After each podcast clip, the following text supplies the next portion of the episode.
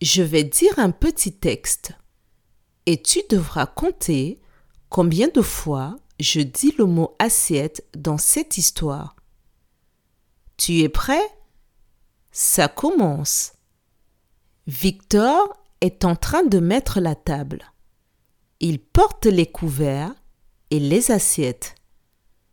Il a pris le bon nombre d'assiettes et les dépose avec précaution sur la table. Il ne veut surtout pas les casser. Puis, il met un verre derrière chaque assiette. Victor est très fier de lui.